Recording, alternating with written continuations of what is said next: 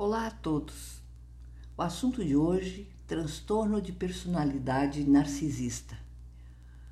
O que é e a forma de tratamento. Isso foi retirado do portal Drauzio Varela, do setor de doenças e sintomas, na data de dezembro de 2022.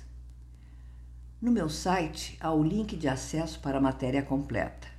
Hoje eu faço alguns destaques desse assunto. A autora deste artigo é colaboradora do portal do Dr. Drauzio e a jornalista Samantha Serquitani. O transtorno de personalidade narcisista é uma condição psiquiátrica complexa que provoca no indivíduo um padrão generalizado de grandiosidade, sente-se superiores aos outros, necessidade de atenção constante e adulação, além da falta de empatia.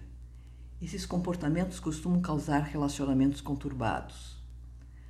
Não se sabe o que causa o transtorno de personalidade narcisista. Ele é resultado de um conjunto de fatores genéticos e ambientais que moldam as características do indivíduo até a idade adulta, destaca Antônio Geraldo da Silva, psiquiatra e presidente da Associação Brasileira de Psiquiatria, a ABP.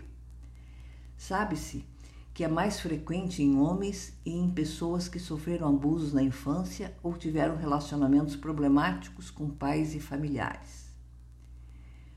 Os sinais e sintomas do transtorno de personalidade narcisista variam de acordo com a sua gravidade. Segundo o Manual Diagnóstico e Estatístico dos Transtornos Mentais, o chamado DSM-5, da Associação Americana de Psiquiatria, são eles: falta de empatia, não conseguem ou não tentam reconhecer a necessidade de sentimentos alheios, grandiosidade, exageram conquista, buscam reconhecimentos mesmo sem merecerem e diminuem o outro constantemente. Se acham especiais, acreditam que são superiores e só podem se relacionar com pessoas igualmente especiais. Exigem privilégios, querem tratamento VIP em todos os lugares que frequentam são invejosos e acreditam que todos sentem inveja deles. Não têm limites. Sonham com possibilidades ilimitadas de poder, sucesso e conquistas. Querem aplausos. Buscam admiração constante e excessiva. Querem sempre elogios e reconhecimentos, por exemplo. Exploram os outros. Querem dedicação sem reciprocidade e mantêm relacionamentos que aumentam a sua autoestima. São arrogantes monopolizam as conversas e ignoram quem consideram inferiores. São vaidosos e pretensiosos. Há alguns tipos de narcisismo, porque nem todo narcisista apresenta os mesmos comportamentos. De acordo com uma pesquisa realizada pela Universidade de Nova York, há dois tipos de narcisismo: o grandioso e o vulnerável. Os narcisistas grandiosos costumam ser extrovertidos, dominantes e arrogantes. Também têm autoestima elevada, são confiantes e geralmente são felizes. Por outro lado, os vulneráveis são inseguros, tímidos e com baixa autoestima. Geralmente são ansiosos, mais sensíveis às críticas e podem ter depressão. De qualquer forma, ambos os tipos são pessoas egoístas que se sentem especiais e buscam por adulação e admiração dos outros. No artigo, há considerações sobre o diagnóstico do transtorno de personalidade narcisista, que não é fácil de ser reconhecido. Eu recomendo a quem estiver interessado no assunto acessar a matéria completa, com o link que está lá no meu site.